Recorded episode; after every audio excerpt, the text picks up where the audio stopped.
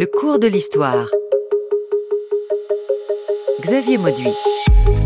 L'Irlande, parmi les plus beaux paysages au monde, ses falaises déchirées le long de la mer, ses petites îles cachées dans la brume, ses panoramas grandioses où le mouvement des nuages se joue du végétal, ses landes de pierre, ses lacs, ses rivières et ses mystères sur ses terres brûlées et puis les habitants, les Irlandais, les Irlandaises l'accueillent. Mais quand il est question de l'histoire de l'Irlande, ce sont les luttes qui nous viennent à l'esprit, le Sinn Féin, les Pâques sanglantes, l'IRA, la partition, la guerre civile, lutter pour son indépendance, l'IR de l'Irlande.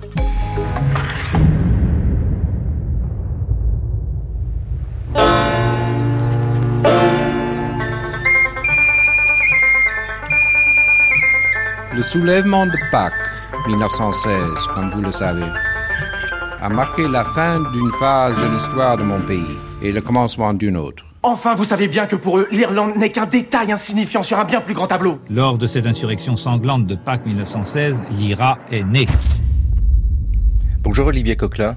Bonjour Xavier Mauduit. Au moment de réfléchir à la lutte pour l'indépendance, c'est vrai qu'il nous faut souvent une date de début. Alors là, on l'a entendu, hein, les Pâques sanglantes de 1916. Mais en fait, le mouvement, la lutte pour l'indépendance en Irlande, c'est un long processus au cours du 19e siècle. On peut remonter assez loin d'ailleurs. Oui, on n'en est pas au premier essai en 1916. Hein. Euh, euh, la première tentative réelle euh, aura lieu donc a eu lieu pardon en, en 1798 euh, via donc une rébellion orchestrée par la Société des Irlandais Unis. il s'agissait donc d'une organisation créée en 1791 notamment par Theobald Wolfton qui allait devenir une des grandes figures euh, du nationalisme irlandais. Euh, à l'origine, il ne s'agissait pas d'une euh, organisation révolutionnaire à proprement parler, bien que inspirée des idéaux des révolutions américaines et françaises, mais cette organisation des Irlandais unis visait la réforme radicale du Parlement de Dublin. En d'autres termes, il souhaitait euh, démocratiser davantage euh, euh, le Parlement euh, euh, irlandais. Et puis, euh, au fur et à mesure donc des années qui se sont passées, l'organisation donc s'est radicalisée et avec l'aide de, de, de, la France, à partir de 1795-1796, la France révolutionnaire a eu pour dessein de d'établir en Irlande une république indépendante et euh, malheureusement, malgré, enfin malheureusement pour eux, malgré l'aide euh, militaire de, la France, euh, la, la, rébellion de 1798 euh, donc échoua. Euh, ça allait donner lieu donc justement euh, suite à cette rébellion là à euh, l'adoption de l'acte d'union en 1808 euh, au Parlement. Donc ça a pris effet au 1er janvier 1801 et deux ans plus tard des membres résiduels euh, des Irlandais unis emmenés par euh, Robert Emmett allaient de nouveau euh, tenter euh, une rébellion euh, de manière à euh, établir en Irlande encore une fois donc une république. Et là encore euh, ça allait euh, échouer Ensuite, il faut attendre 1848. Euh, donc juillet 1848, euh, le mouvement euh, Jeune Irlande se lance aussi dans une rébellion inspirée donc par le printemps des le printemps des peuples lui-même donc impulsé par la révolution française de 1848 mais là encore ça allait ça allait échouer on peut dire même un peu lamentablement puisque ça a pris la forme d'une une escarmouche dans un un euh, potager du comté de, Tipperary. Et dernière tentative 1876 euh, orchestré cette fois-ci par l'Irish Republican Brotherhood, euh, créé en 1858 par des euh, membres de, euh, de la Irlande, justement. Et euh, là aussi, euh, dernière tentative qui, euh, qui, qui, qui échoua euh, également. Oui, parce que c'est ça, hein, c'est un long processus, Exactement. cette volonté d'indépendance. Ça date pas de la toute fin du 19e siècle, du début du 20e siècle. Bonjour Alexandra McLennan. Bonjour Xavier Mauduit. Et puis quand on réfléchit à cette lutte pour l'indépendance, on pense à l'organisation et on l'a entendu avec ce que disait Olivier Coquelin. Il y a quelque chose qui nous vient des Lumières et puis euh, qui se transforme au cours du 19e siècle. Mais dans ce milieu du 19e siècle, là où se structure tant et tant d'associations et de réflexions, c'est là où on, commence à avoir une organisation de nationalistes, il hein, faut le dire comme ça, pour lutter euh, pour l'indépendance oui, tout à fait. Euh, pour prendre la suite de ce qui a été dit dans l'émission d'hier, à la suite de la, la, grande famine, il y a eu un, un vaste mouvement d'émigration irlandaise vers les États-Unis, et c'est aux États-Unis que prend son élan euh, le, donc ce, ce, ce, mouvement euh, qu'on appelle euh, Fenian Brotherhood, euh, qui signifie guerrier en, en gaélique, et de ce, ce ressentiment anti-anglais et de cette tradition d'organisation de levée de fonds euh, aux États-Unis va s'organiser un mouvement pour soutenir la République irlandaise et euh, il va y avoir une, longue tradition qui va aller jusqu'à jusqu'à au, au, conflit nord-irlandais euh, de la deuxième partie du XXe siècle. il va y avoir une longue tradition de, soutien américain et, donc on va voir ressurgir en Irlande cette ces, ces Fenians par le biais de l'Irish Republican Brotherhood, société société secrète, société militaire secrète révolutionnaire qui euh, commence à euh, infiltrer le, euh, le, le, mouvement nationaliste irlandais et à lui donner une coloration euh, plus séparatiste alors que euh, il y avait une tradition nationaliste parlementaire euh, portée par Charles Stewart Parnell à la fin du, du, du 19e siècle qui revendiquait une forme d'autonomie de, législative, de réappropriation de l'identité irlandaise sur le mode culturel, mais qui s'accommodait tout à fait dans l'Empire britannique. Mais euh, au tournant du XXe siècle, on, voit une, une, une, nouvelle coloration du nationalisme irlandais dans une, euh, qui, prend une couleur beaucoup plus euh, verte, beaucoup plus euh, voilà séparatiste, indépendantiste. Oui, puis avec l'importance de la culture, on peut le dire aussi. Hein, ce n'est pas qu'un mouvement politique cette lutte pour l'indépendance. Euh, il y a toute la réflexion autour euh, d'origine et ça c'est un processus aussi que l'on retrouve partout en Europe, se créer une identité nationale. Ça se présente comment Olivier Coquelin? Olivier Coquelin, vous êtes maître de conférence en civilisation des îles britanniques à l'université de Caen Normandie et Alexandra McLennan enseigne également maître de conférence euh, également à l'université de Caen Normandie. C'est la Normandie en force aujourd'hui dans le cours de l'histoire. Non mais culturellement, c'est vrai que là aussi euh, les intellectuels, le mot est un peu anachronique, mais en tout cas ceux qui pensent, les savants dès le milieu du 19e siècle veulent mettre en place euh, le retour d'une langue qui correspond à une identité. Oui, alors ça, cette branche culturelle du nationalisme irlandais prend, euh, euh, euh, tire son origine des années 1840. Hein. Ça avait déjà commencé avec la, jeune Irlande, hein, notamment par la voix de, Thomas Davis, qui, était donc la figure, hein, la figure de proue de, de, de ce mouvement-là. Et ça allait prendre un essor assez important à partir des années 1880, et notamment 1884 avec la création de la Gaelic euh, Athletic Association, euh, qui avait pour but de remettre au goût du jour les sports traditionnels irlandais, et notamment euh, le football gaélique et puis le, hurling. Puis dans les années 90, euh, c'est comment dire, c'est la langue qui, euh, qui va donc intéresser donc bon nombre d'intellectuels, comme vous l'avez euh, précisé, euh, notamment des gens comme Douglas Hyde, qui en 1893 créa avec d'autres, hein, bien sûr, la Ligue gaélique, donc qui avait pour but là aussi de remettre au goût du jour, de relancer la langue gaélique. Et euh, vers la fin du, du, euh, du 19e siècle, euh, via euh, Lady Gregory et puis William Butler Yeats, là c'est la littérature et le, théâtre irlandais qui allait renaître de ses cendres par la création notamment de l'Abbey Theatre au début du, euh, du, du 20e siècle. Et donc le but étant évidemment de créer une identité nationale euh, distincte de celle euh, de la Grande-Bretagne. Voilà, c'est ça. Hein, cet aspect culturel ne doit pas être mis de côté quand on réfléchit aux luttes pour l'indépendance. Alexandra McLennan, je vais vous poser une question euh, de traduction. Comment dit-on nous-mêmes en gaélique Sinn Féin. Voilà, mais il faut en parler du Sinn Féin parce que ça, c'est quelque chose qui nécessite d'être contextualisé. Nous avons tous connu, euh, mais depuis que nous sommes petits, ce mot aux actualités, le Sinn Féin, on l'entend encore aujourd'hui. Qu'est-ce que le Sinn Féin au moment de sa création? D'ailleurs, il est créé quand ce Sinn Féin? C'est quoi? Le, le Sinn Féin est euh, un journal et un parti. Euh, le, le journal, le journal Sinn Féin a été créé par un, un, journaliste et un penseur politique qui s'appelle Arthur Griffith, qui est une personnalité très intéressante. Et il était allé se battre, euh, par exemple, aux côtés des bourgs, dans la guerre des bourgs en Afrique du Sud. Et il, euh, il revient, il revient en Irlande et puis euh, il, il, fonde, il fonde ce journal. Euh, il a été inspiré par euh, les méthodes visuelles américaines pour promouvoir une, une, identité irlandaise, une, une, espèce de marque de fabrique irlandaise par, par des, des, des, méthodes visuelles modernes. Alors il était, il était inspiré par ça.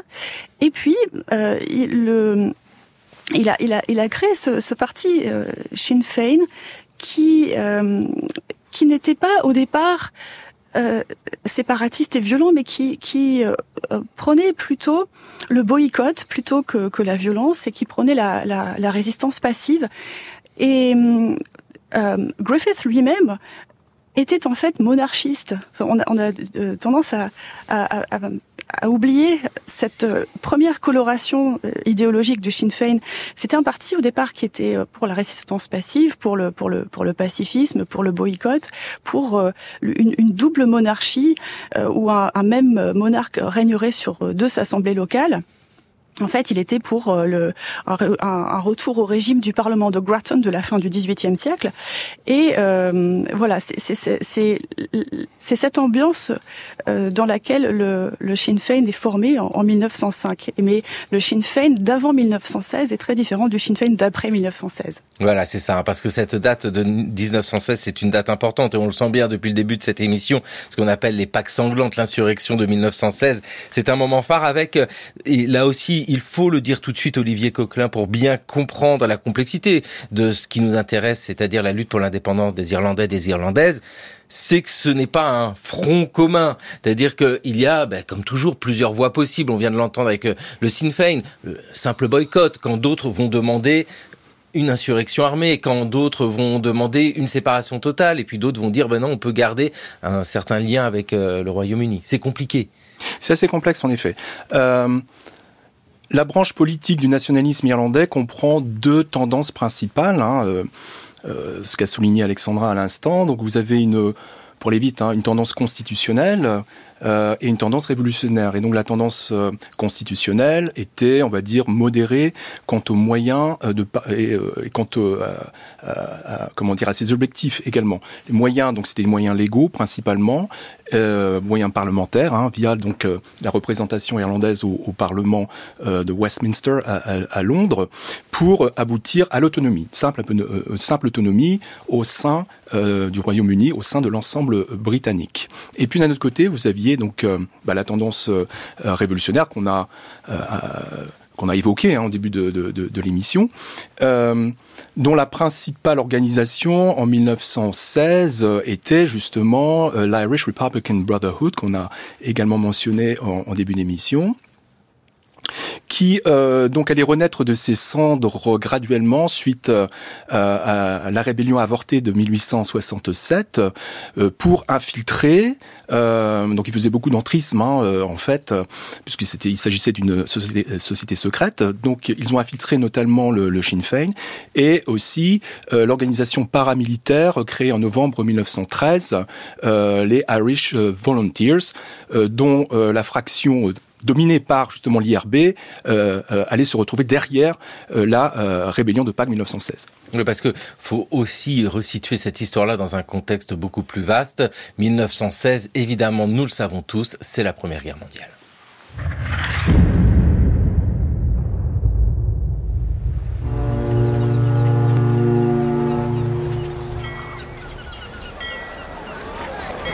Pas de conscription pour l'Irlande Pas de conscription pour l'Irlande Que les Anglais se battent dans les guerres anglaises Merci, monsieur. Pas de conscription pour l'Irlande Je me sens un peu... C'est quand même agréable de rentrer, non Les Anglais se battent dans les guerres anglaises Pas de conscription pour l'Irlande. Vous devriez combattre pour votre pays. C'est ce qu'on fait, on combat pour notre roi et notre pays. Non, vous êtes un traître. Personne ne m'accuse de traîtrise, surtout pas les miens. Moi, je le fais. Si t'étais pas une fille... Bah, tu me tuerais, vas-y. Tire la première balle dans le combat pour l'Irlande libre. L'Irlande libre, mon cul royal, ouais Pas de conscription pour l'Irlande Pas de conscription pour l'Irlande. Vous devriez être à la maison. Vous devriez pas combattre une guerre qui n'est pas la vôtre. Emmenons-la dans les tranchées avec nous. Je la prépare. Nous étions le 18 avril 1916 dans la série euh, Netflix Rebellion et puis euh, en Irlande avec euh, ce moment particulier de la Première Guerre mondiale. Alexandra McLennan, vous êtes l'autrice de l'histoire de l'Irlande de 1912 à nos jours, publiée chez Talendier. D'ailleurs 1912, pourquoi 1912 On l'évoquait hein, là dans cette histoire de la lutte pour l'indépendance. Pourquoi vous avez choisi 1912 pour moi, 1912, c'est le point de départ euh, de l'indépendance.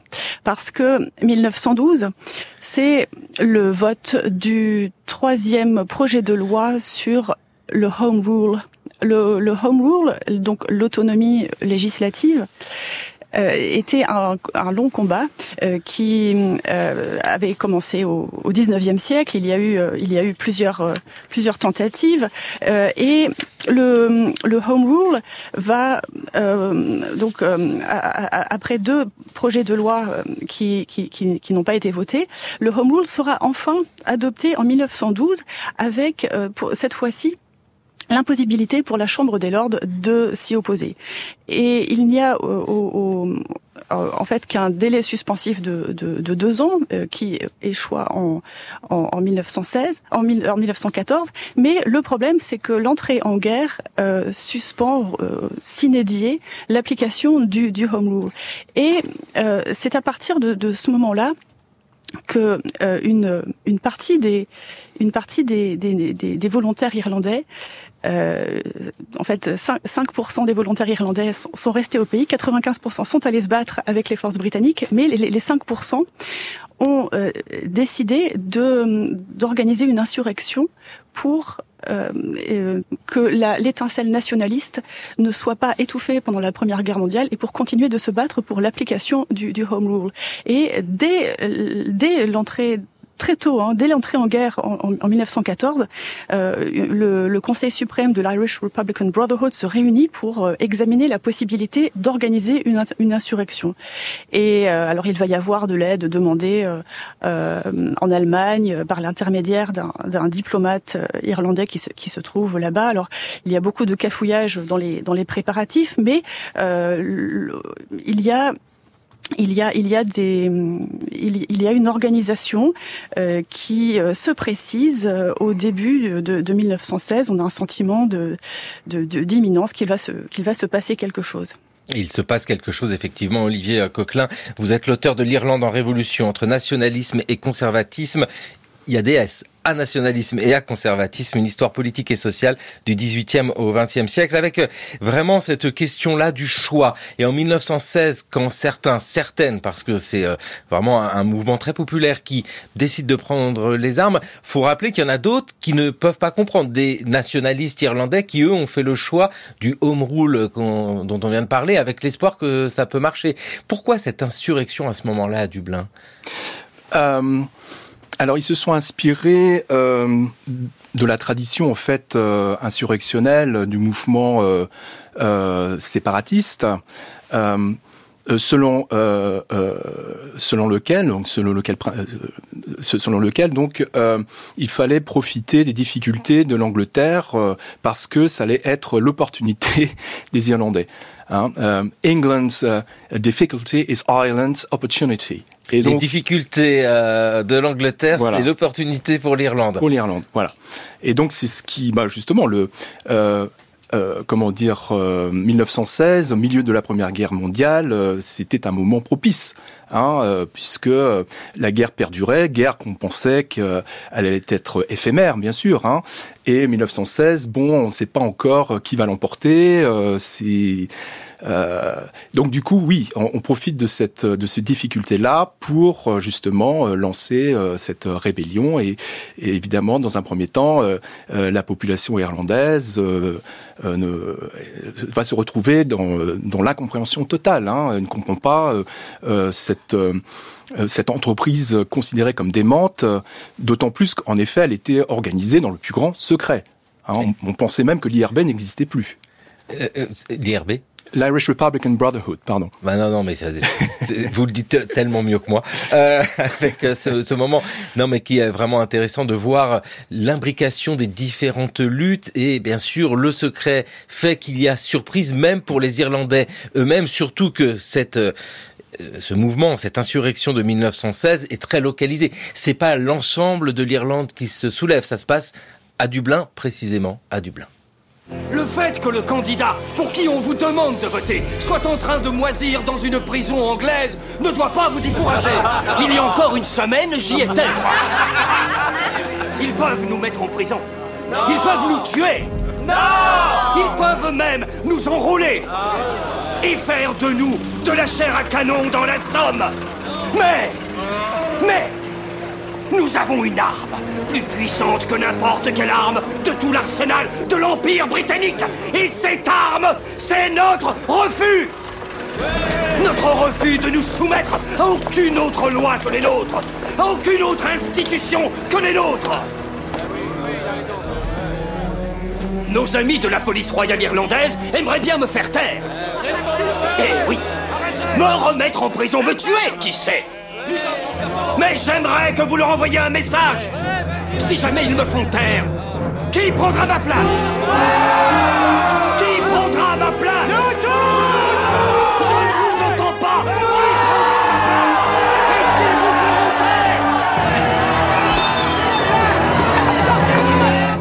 Le film Michael Collins de Nell Jordan en 1996. Dites-nous, Alexandra McLennan, qui est euh, alors ce Michael Collins, qui est un personnage euh, extraordinaire, hein, on le voit bien parmi tous ceux qui luttent et faut le rappeler, ce sont des engagements très forts. La répression de la part euh, des Anglais est particulièrement dure et sévère. Qui est-il? Euh, Michael Collins euh, est très jeune en, encore euh, à, l'époque. Il n'a pas eu de, rôle actif en, en, en 1916, mais c'est un c'est un c'est un c'est un jeune nationaliste qui qui a grandi dans, l'ouest de l'Irlande, dont le père très âgé disait qu'il fallait faire attention, il fallait faire attention à, au petit Michael parce qu'il allait faire de grandes choses pour l'Irlande juste juste avant de mourir.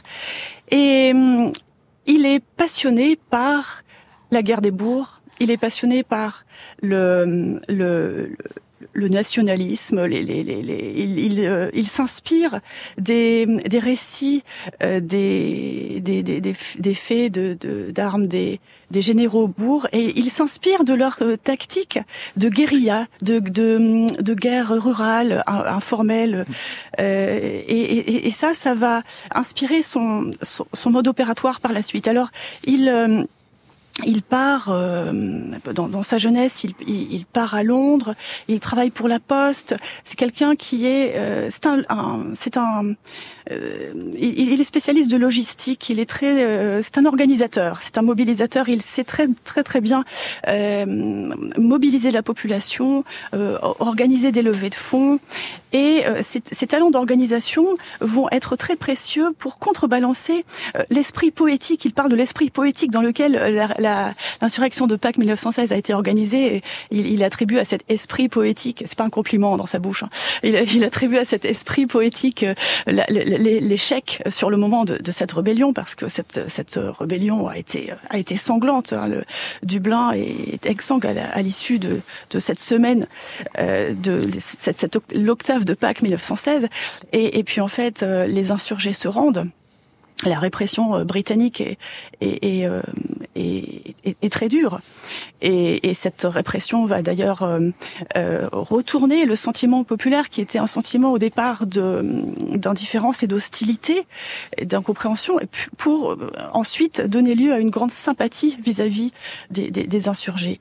Et donc Michael Collins, qui est, qui est encore très jeune, va arriver à, à, à, maturité un petit peu plus tard, euh, il va échapper comme Eamon de Valera aux exécutions qui font suite à la semaine, à cette semaine de Pâques 1916, et euh, il, euh, il, il, va prendre les choses en main à, à l'étape suivante. Avec, euh, c'est vrai, une répression terrible de cette insurrection qui se passe à Dublin. Euh, Olivier Coquelin, faut bien le rappeler, hein, c'est pas l'ensemble de l'Irlande qui se soulève. D'ailleurs, c'est peut-être une déception de la part de ceux qui ont mené l'insurrection.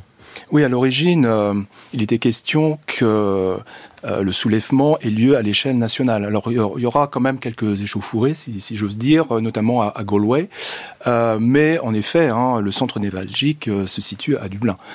Et, euh, et, les Anglais euh, répondent de manière assez forte. Oui, hein. oui, non, mais ce sont des bombardements. C'est d'ailleurs dur à imaginer euh, sur une insurrection à Dublin que dans le contexte de la Première Guerre mondiale, on y va avec des bombardements. Oui. Euh, le centre de Dublin est devenu un véritable champ de ruines, justement, suite à la rébellion qui, qui dura une semaine. Hein. Donc ils ont utilisé la manière forte, en effet. Et la réponse justement euh, à l'insurrection a été euh, s'est fait sur un mode répressif. Euh, donc les, les, leaders ont été jugés et condamnés à mort et exécutés. Donc il y en a eu 16 en tout, donc 15 sur place si je puis dire, et puis Roger Casement à Londres. et 3500 personnes aussi, à peu près, ont été arrêtées. Alors certes, euh, il s'agissait pour euh, nombre d'entre eux euh, des insurgés, mais pas seulement. C'est-à-dire que des gens qui avaient simplement affiché quelques sympathies pour, on va dire, la cause de séparatiste, étaient arrêtés.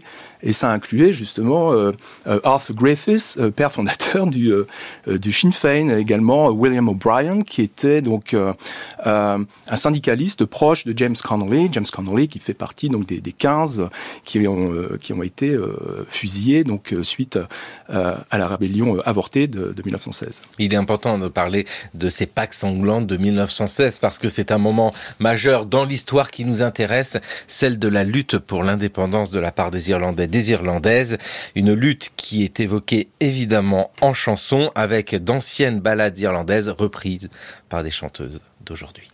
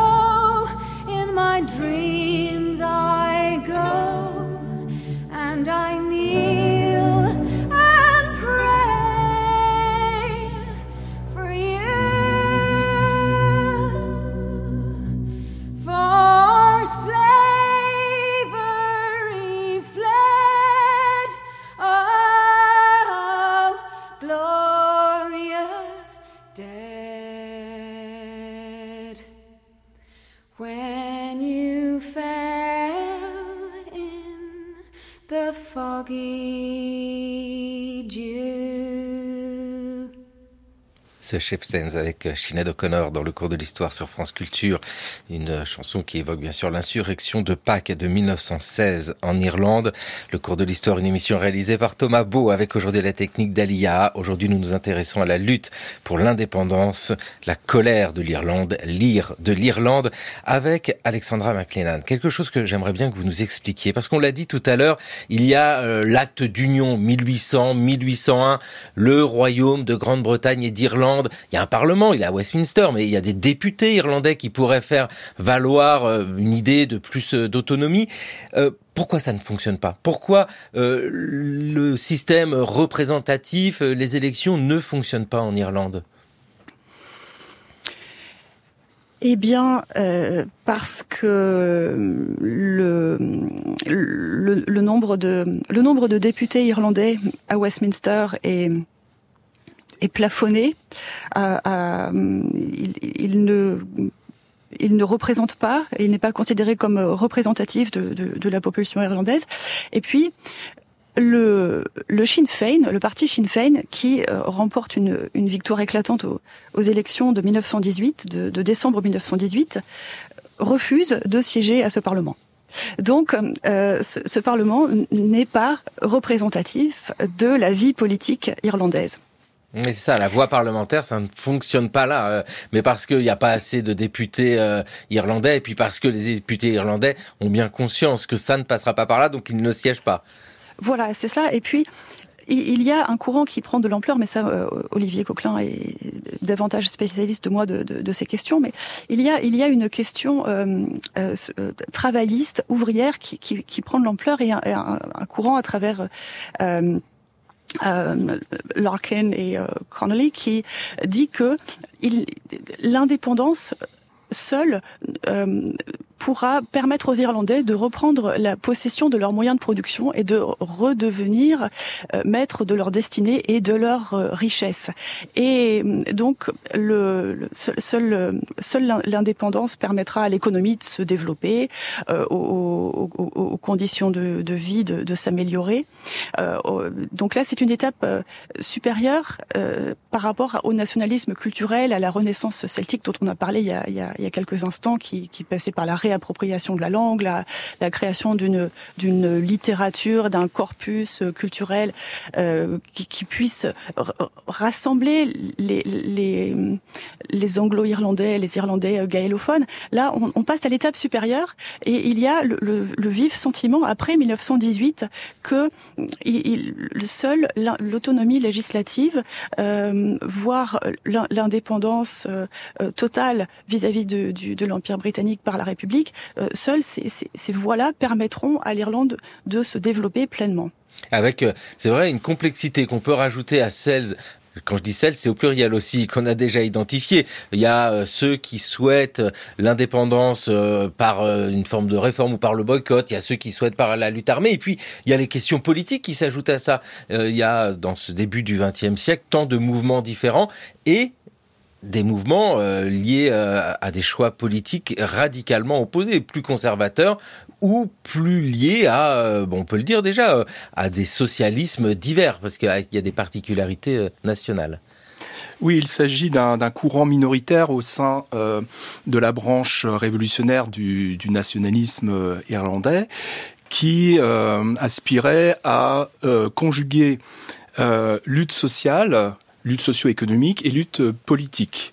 Euh, la figure de proue de ce mouvement-là était incarnée par James Connolly, qui euh, à la tête de sa milice ouvrière euh, créée dans le cadre de la grève générale de 1913 euh, allait euh, s'allier euh, avec les Irish Volunteers de l'IRB, de l'Irish Republican Brotherhood.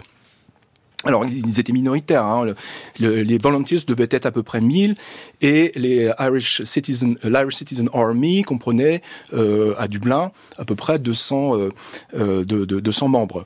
Et, euh, pardon.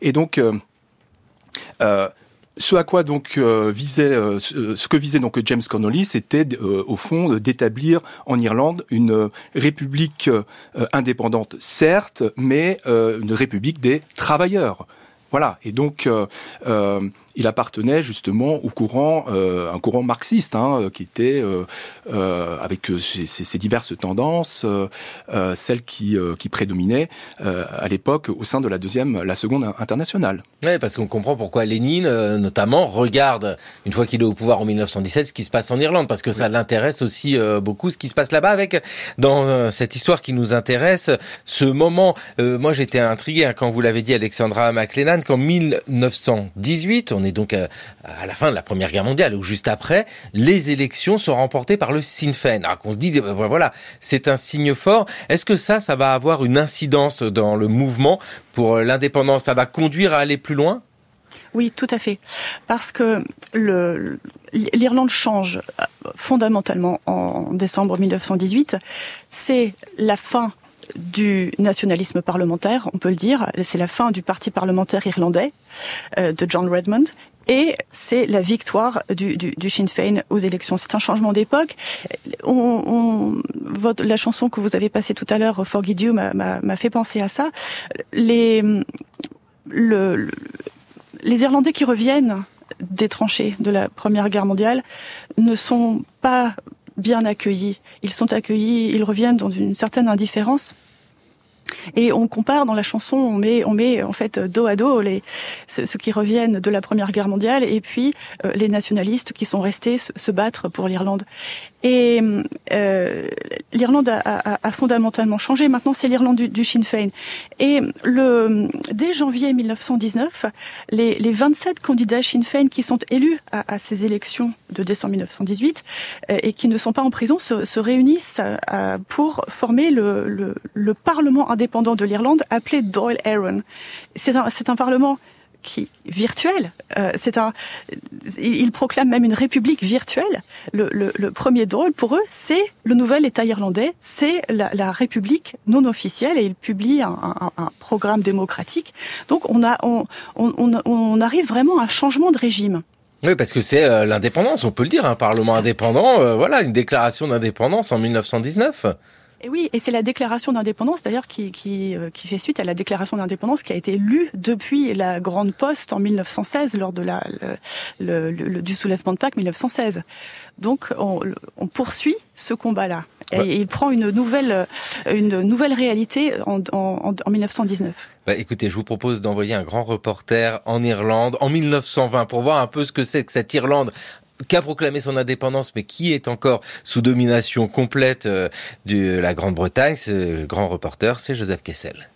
Donc, vous voilà parti dans cette Irlande qui comprenait une administration anglaise, une armée anglaise et en même temps une administration irlandaise et une armée irlandaise. Une, ar une, armée irlandaise secrète, une administration irlandaise secrète, mais qui fonctionnait à un tel point que les impôts n'était plus payé à l'Angleterre, mais était payé à un ministre qui était un des grands héros de l'indépendance irlandaise, qui s'appelait Michael Collins, et on acheminait vers lui ses contributions volontaires, alors que euh, le refus de l'impôt était général vis-à-vis -vis des Anglais. Pour l'armée, il en était de même. Même des gens n'osaient pas sortir ou ne voulaient pas. Il n'y avait pas de punition, mais l'élan intérieur était tel que des gens, pour sortir d'Irlande, des Irlandais, demandaient à leur chef secret une autorisation qui leur était donnée ou non selon les cas. Joseph Kessel qui s'exprimait en 1956, son témoignage sur ce qu'il avait vécu en 1920. Olivier Coquelin, c'est incroyable ce moment-là, mais euh, l'indépendance de l'Irlande ne peut pas être acceptée à Londres. C'est une guerre, une guerre d'indépendance aussi. Oui, absolument. Euh, au moment où euh, les 27 euh, euh, députés du Sinn Féin sur 75, hein, donc 27 parce que les autres étaient euh, emprisonnés, euh, déclarent l'indépendance, se réunissent au sein de la Dole Aaron, donc le même jour en fait, euh, coïncidence, le 21 janvier pour être précis. Euh, les Irish Volunteers euh, qui euh, donc ont, ont connu donc une réorganisation à partir de 1917 euh, allait tendre une embuscade qui donc dans le comté de Tipperary qui, allait faire deux morts et donc ça a provoqué, ça a été le point de départ de la, guerre d'indépendance en effet, où on, on, on, allait retrouver donc un bras armé et puis un bras politique. Hein. donc cette dualité là sera la même au cours du reste du conflit nord-irlandais de 1969-1998. Mmh. La colonisation euh, par les Anglais de l'Irlande, euh, c'est le schéma des colonisations qu'on va retrouver ailleurs. On l'a vu, mais là, au cours du temps long, hein, mmh. des siècles, avec euh, des plantations, avec des colons. Pour la guerre d'indépendance, Alexandra McLennan, on peut vraiment dire que là aussi, les Anglais font comme on fait lors d'une guerre d'indépendance quand il y a un peuple qui se soulève. Ils envoient quoi? L'armée régulière? Alors, ils, ils, envoient une une force euh, qui qu'ils ont à peine le temps d'armer et de d'habiller. D'ailleurs, on les, on les on les surnomme les Black and Tans parce qu'ils n'ont pas eu le temps de leur confectionner des des uniformes. Euh, euh, comment dire euh, euh oui, régulier quoi. voilà, ça veut dire quoi Black and Tans Black and Tans, donc euh, c'est alors c'est un c'est un c'est un surnom euh, qui qui vient d'une d'une race de chiens, mais euh, en réalité ça, ça ça dénote deux couleurs.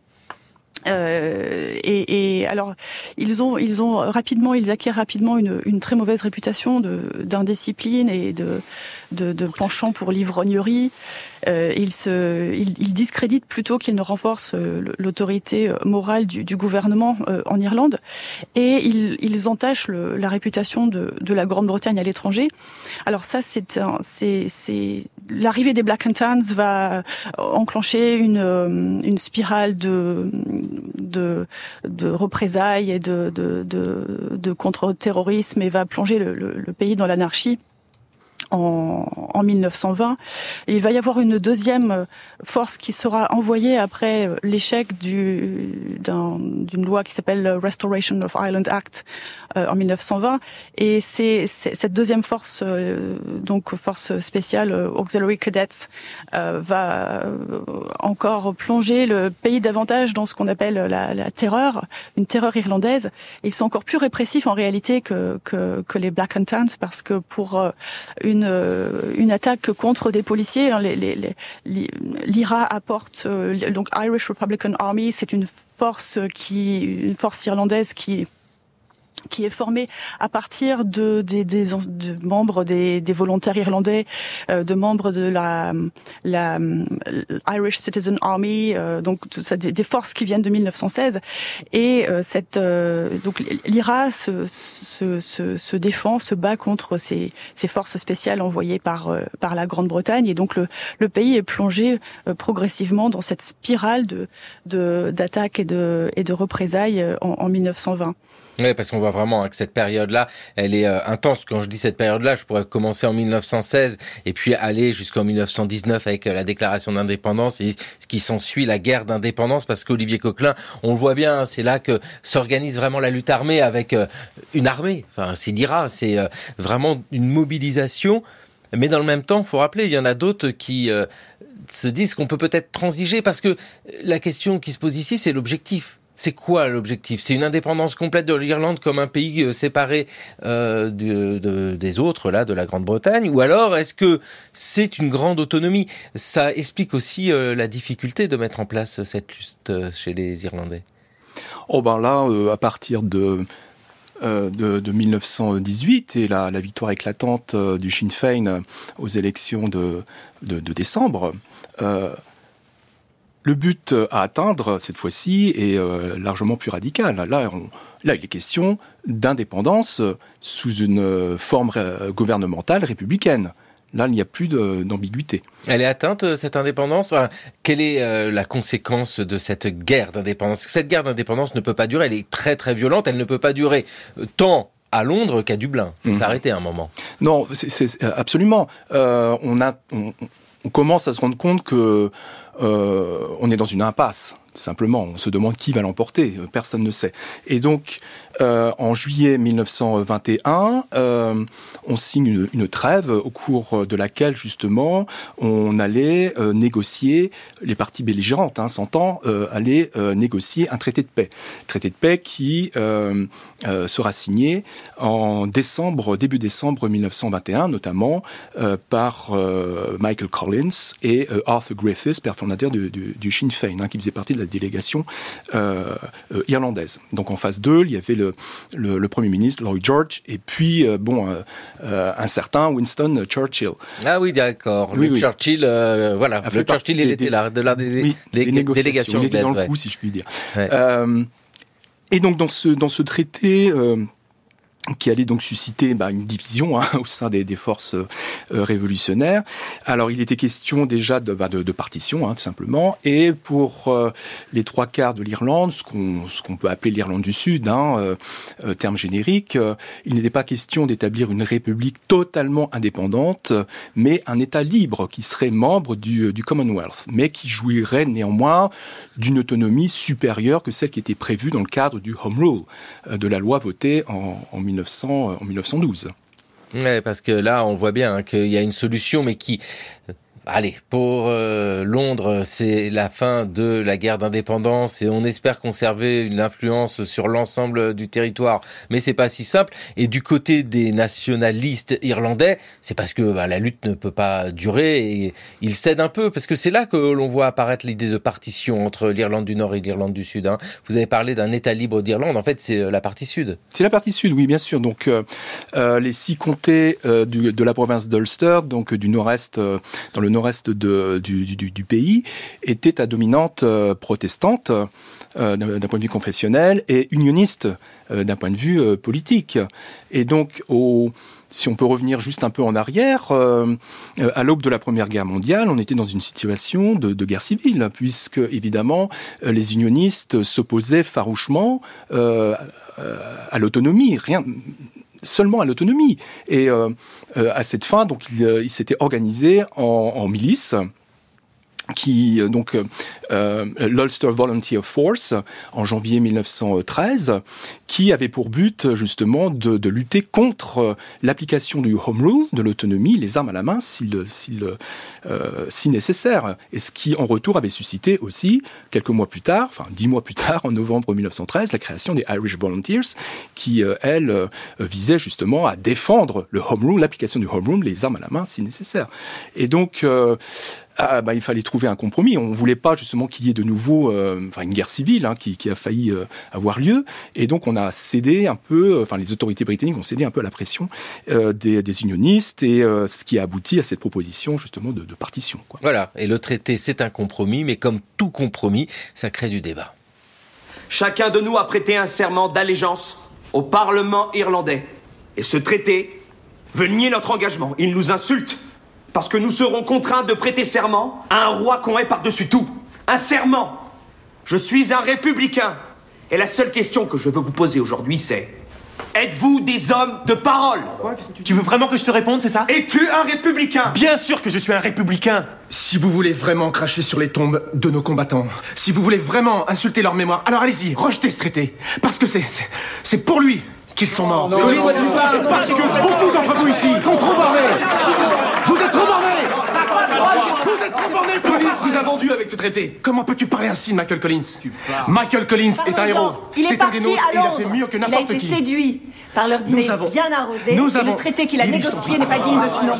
Il a capitulé. Enfin, vous savez bien que pour eux, l'Irlande n'est qu'un détail insignifiant sur un bien plus grand tableau. Ce traité renforcera le pouvoir des puissants sur les pauvres, parce que le gouvernement général tiendra en laisse notre parlement fantoche. Mes cousins de Belfast sont à la rue, parce que les loyalistes ont brûlé leur maison. Les salauds Il y a des réfugiés dans tout Dublin. Vous savez ce que ce traité signifie pour eux? Au lieu de gangs sectaires, ils se retrouvent face à ces mêmes voyous, armés et habillés par les Britanniques. Oh, China C'est pas vrai, tu racontes n'importe quoi Il n'y a aucune garantie dans ce traité, et l'Irlande sera divisée. Il y a des garanties. Il n'y a aucune garantie. Lis le traité. Il Il n'y a aucune garantie. Le vent se lève, le film de Ken Loach en 2006, avec, on l'entend ici, hein, les indépendantistes et nationalistes qui se divisent. Alexandra McLennan, ça veut dire que après la guerre d'indépendance, il y a une guerre civile entre les Irlandais? Eh oui. Euh, c'est une guerre entre les Irlandais. C'est aussi une guerre entre euh, deux personnes. Elle peut être personnifiée euh, par l'opposition de tempérament et de volonté politique de Eamon de Valera et Michael Collins. Euh, Eamon de Valera, je crois qu'il faut parler un petit peu de lui à, ce stade. Euh, Eamon de Valera est un, homme de la du, du, du, combat pour le, la, la, réappropriation de, de, la langue gaélique et de toutes les, les, vertus du peuple irlandais qui allait avec cet idéal euh, et qui a euh, mystérieusement échappé aux exécutions de, de, de 1916 euh, par sa nationalité américaine. En fait, il est, il né aux États-Unis, il avait un statut un petit peu spécial. Et puis, euh, lui va incarner le parti qui refuse le traité, qui refuse le statut de dominion. Et euh, dans les négociations, euh, il, euh, même si c'est à lui que Lloyd George, qui représente le, le camp britannique euh, en tant que Premier ministre, c'est à lui que, que Lloyd George propose d'octroyer le statut de, de dominion aux, aux, 26 comtés de, de, de l'Irlande du Sud, eh bien, De Valera ne, ne, se rend pas à Londres avec la délégation irlandaise, il envoie plutôt Michael Collins. Et c'est une stratégie de la part de De Valera, parce que De Valera, lui, veut la République. Et il sait que il n'obtiendra pas la République, que le, le, Lloyd George, ne, ne, le gouvernement britannique n'acceptera pas de donner, euh, de, de, laisser l'Irlande devenir une République. Et donc, face à ce refus, il envoie Michael Collins négocier ce, ce, ce compromis. Et euh, alors, De Valera, lui, voudrait euh, au mieux une, une sorte d'association externe. Il refuse que l'Irlande euh, reconnaisse l'autorité du, du monarque britannique, et donc il voudrait avoir des liens externes avec euh, la Grande-Bretagne, avec euh, avec l'Empire, sans sans faire partie de cette du Royaume-Uni. Oui, c'est quelque chose qui est bien difficile parce que on sent que dès 1921, 1922, un compromis est là, en place, et c'est celui-là qui va d'ailleurs euh, durer. Euh, Dites-nous, pour terminer, Olivier Coquelin, moi j'ai besoin d'une précision parce que euh, quand je regarde la chronologie, je vois 1949 proclamation de l'indépendance de l'Irlande. C'est quoi cette date euh, de 1949 Parce que 1919, proclamation d'une indépendance, qu'est-ce qu'on a en fait dans cette histoire-là? On a une vraie partition qui est là et qui parcourt tous les années 1920-1930. Il faut attendre les années 40 pour que l'Irlande en tant que république se constitue Oui. L'Irlande devient officiellement une république, en effet, euh, en 1948. Hein, euh, donc ça a été voté à la Dáil Éireann, au Parlement donc de, Dublin, et ça a pris effet en 1949. Et par la même occasion, donc l'Irlande euh, a quitté le, Commonwealth. Euh, alors ça s'est fait euh, graduellement, hein, donc. Euh, comment dire l'Irlande du Sud avait le statut de Dominion euh, jusque de on va dire de 1900, euh, 1922 à 1937 euh, 1937 euh, Eamon de Valera qui est au pouvoir depuis 1932 euh,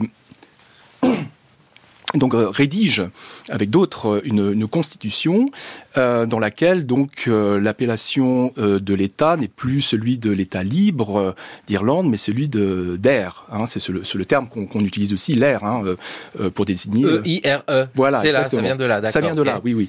L'air, donc euh, cette entité-là géopolitique répondra au nom de d'air de, de 1937 à 1948 et euh, paradoxalement, hein, c'est euh, les partisans du traité, qui, euh, enfin les descendants en tout cas, euh, les héritiers des, partisans du traité, qui au pouvoir via donc le, parti politique Fine Gael. Qui était donc dans, un gouvernement de coalition à l'époque, dans lequel enfin, qu que, ce parti-là dominait, euh, allait justement établir officiellement la République d'Irlande. Alors pas euh, une et indivisible, puisqu'il restait encore euh, bah, la, la, partie euh, du nord-est, l'Irlande du Nord, qui restait donc dans, dans, le giron britannique. Avec cet objectif, toujours malgré tout, il faut le rappeler, au fil des siècles, c'est l'union de l'Irlande pour les indépendantistes, et encore aujourd'hui, hein, oui, c'est cette réflexion-là, et c'est ce qui nous permet, en regardant l'histoire, de mieux comprendre cette actualité irlandaise. Merci beaucoup à tous les deux, Olivier Coquelin, l'Irlande en révolution, publié aux éditions Sileps, et puis vous, Alexandra McLennan, merci beaucoup. L'histoire de l'Irlande de 1912 à nos jours, c'est chez Talendier. Merci. Il est temps pour nous de retrouver Gérard Noiriel. C'est le pourquoi du comment.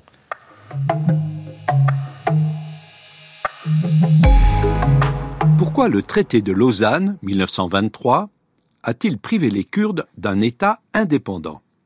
Le 24 juillet 2023, une importante manifestation kurde a rassemblé à Lausanne quelques 6000 personnes. C'est dans cette ville que, cent ans plus tôt, avait été signé le traité qui fixa les frontières de la Turquie moderne en rayant de la carte l'existence des États kurdes et arméniens. La région qu'on appelle aujourd'hui le Kurdistan désigne une zone située en Asie occidentale qui s'étend sur près de 520 000 km contrôlée par quatre États différents. La Turquie au nord, la Syrie à l'ouest, l'Irak au sud et l'Iran à l'est. Dans ces pays, les mesures répressives à l'égard des Kurdes ont été nombreuses depuis un siècle. En 1988, Saddam Hussein bombarda les zones kurdes avec des gaz chimiques, faisant près de 180 000 morts. En Syrie, où vivent 2 millions de Kurdes, ceux-ci sont considérés comme des apatrides et ne jouissent d'aucun droit culturel ou politique. En Iran, les provinces peuplées en majorité de Kurdes sont lourdement touchées par la pauvreté et les contestations sont systématiquement réprimées. Même si les discriminations qui les touchent ne sont pas de la même ampleur, les 17 millions de Kurdes vivant en Turquie, soit près de 20% de la population totale du pays, n'ont jamais obtenu la reconnaissance de leur culture et de leur identité collective. Ces diverses formes de répression expliquent que plus de 40 millions de Kurdes ont été contraints à l'exil depuis le début du XXe siècle. Pour comprendre pourquoi le Kurdistan n'est pas devenu un État indépendant, il faut rappeler que le modèle politique des États-nations, fondé sur le principe de la souveraineté du peuple, s'est imposé en Europe et en Amérique au XIXe siècle. Les élites issues des minorités qui faisaient partie des empires multiethniques, comme l'Empire ottoman, ont repris à leur compte ce modèle en mettant à profit les désordres et les ruptures qu'a provoqué la Première Guerre mondiale. Le traité de Sèvres, signé en 1920, entérina les revendications des Arméniens et des Kurdes en ouvrant, sur le plan juridique, le processus de formation d'un État souverain. Mais cette logique nationale contribua aussi à accélérer l'effondrement de l'Empire ottoman. La République de Turquie fut proclamée en 1923 par Mustafa Kemal. Celui-ci ayant refusé d'entériner le traité de Sèvres, les Alliés acceptèrent de nouvelles négociations qui aboutirent au traité de Lausanne. Son application entraîna des échanges forcés de population entre la Turquie et la Grèce. Quant aux Arméniens et aux Kurdes, ils furent privés de leur État. Au lendemain de la Seconde Guerre mondiale, la Charte des Nations Unies confirma le principe du droit des peuples à disposer d'eux-mêmes, mais sa portée juridique fut limitée aux situations coloniales. Étant donné que les Kurdes étaient répartis dans plusieurs États, ils ne pouvaient pas se présenter comme un peuple colonisé. Ceci d'autant moins que, dans ces pays, les mouvements politiques kurdes avaient évolué différemment, au point d'entrer parfois en concurrence ce qui a contribué à affaiblir le combat en faveur d'un État national regroupant toutes les composantes du peuple kurde. Merci Gérard Noriel, c'était le cours de l'histoire sur France Culture. Merci à Nicolas Stein de France Bleu Normandie à Caen et merci à Jeanne Delecroix, Toscane Viudès, Jeanne Copet, Mathieu Copal, Lily Cornaer et Maïwen Guiziou. Le cours de l'histoire à retrouver à podcaster sur franceculture.fr et l'appli Radio France.